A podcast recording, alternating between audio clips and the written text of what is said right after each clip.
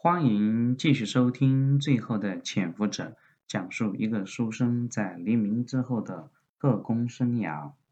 这一节我们开始讲新的篇章《白色岛屿》。第一节，几百亿钞票，运兵船逐渐远离了大陆。余生和毛中心离开船边，准备回到船舱里面看一下陈林，在甲板的一角。余生看到一个伤兵坐在几个大麻袋上，警惕地看着四周。作为资深的特务，余生一眼就看出那几包麻袋里面一定有很大的名堂。他拍了拍毛中心的手，让他跟自己过来。果然，他们一靠近麻袋，那个伤兵立刻就警觉地站了起来，打着石膏的玉手指着他们说：“不要过来！你们是干嘛呀？”余生笑了笑，没有说话，一把抓过一个麻袋，还挺沉的。这边毛中心已经把匕首掏了出来，割开了麻袋口。那个伤兵触电一样叫了起来：“别打开！”余生把麻袋口扯开，看到里面的东西，顿然兴趣全无。原来麻袋里的不是别的东西，全都是他妈的什么金圆券。被伤兵的叫声吸引过来的其他的伤兵和护兵，这个时候也围了过来。一些人七手八脚的把其他的麻袋都打开，发现全都是金圆券，当然里面还有一些掺杂了银圆券，这基本都是十万面值和百万面值的钞票。粗略这么一估算，这几个麻袋至少也几百亿，嗯，好大一笔钱。那个看着麻袋的伤兵咕哝说道：“这是上峰给我们的奖励。”听了这个话，不光余生，连毛中心还有那些伤兵都这些对这个钞票嗤之以鼻。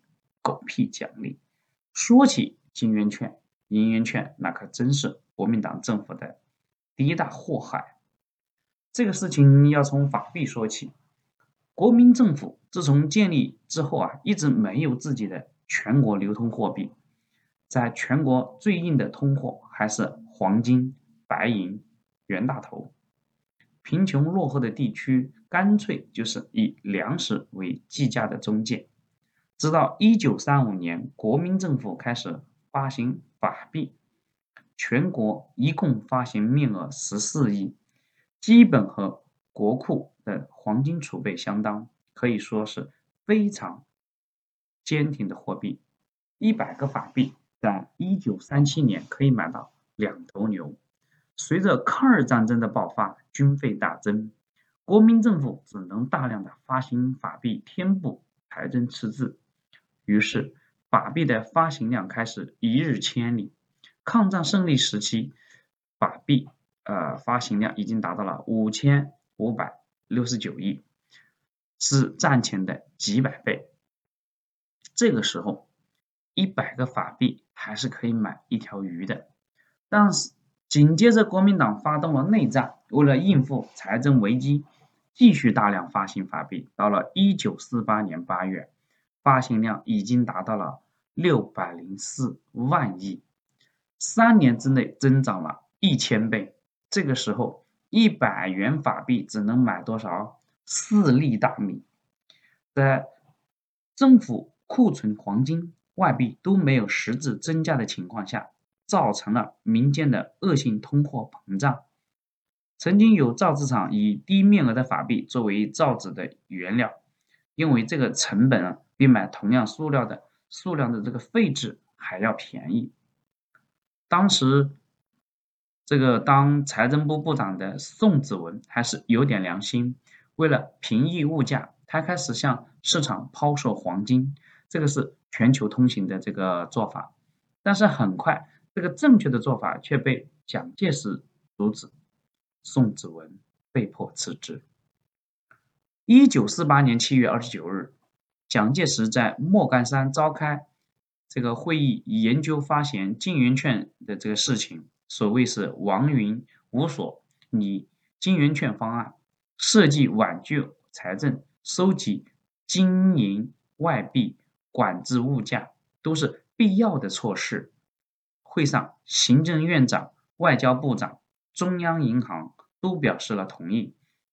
这次币制改革是在极其秘密的情况下进行的，除了与会人员以外，蒋介石只找了前中国银行总经理、刚刚辞去中央银行总裁。另外，有在这个改革的前几天通知了美国驻华大使司徒雷登。金圆券在这个时候隆重登场。国民政府在一九四八年八月十九日以总统的命令发布《财政经济紧急处分令》，规定自即日起以金圆券为本币发行总限额为二十亿元，限十一月二十日前以法币三百万元折合金元币一元的比率收兑的时候，已发行的呃收兑。就是以前发行的法币，限期内收兑啊，所有人这个人们手里的黄金，这个一个政策使得商品流通瘫痪，一时间交易转入了黑市，整个社会陷入了混乱。一九四八年十月一日，国民政府被迫宣布放弃限价政策，准许人民啊这个老百姓持有金银外币，并且提高了有金圆券的。兑换率，限价政策一取消，物价再度猛涨，金圆券急剧贬值。一九四八年十月十一日，国民政府又公布了修改金圆券的发行办法，取消发行总额的限制。到了一九四九年的六月，金圆券发行总额达到了一百三十余万亿元，超过原定发行总限额的六万五千倍，基本上算是。老百姓就被这个法币洗劫一次，又被金圆券哎洗劫了一次。经过这一次财富的洗劫，国民政府管辖内的中产阶级基本上也被消灭了，大批的工厂工人和市民破产，这也奠定了国民政府垮台的经济基础。金圆券发行的时间也正是著名的三大战役的时时间，可以说在这不到一年的时间内。国民政府在军事上打了败仗，在经济上更是打了败仗。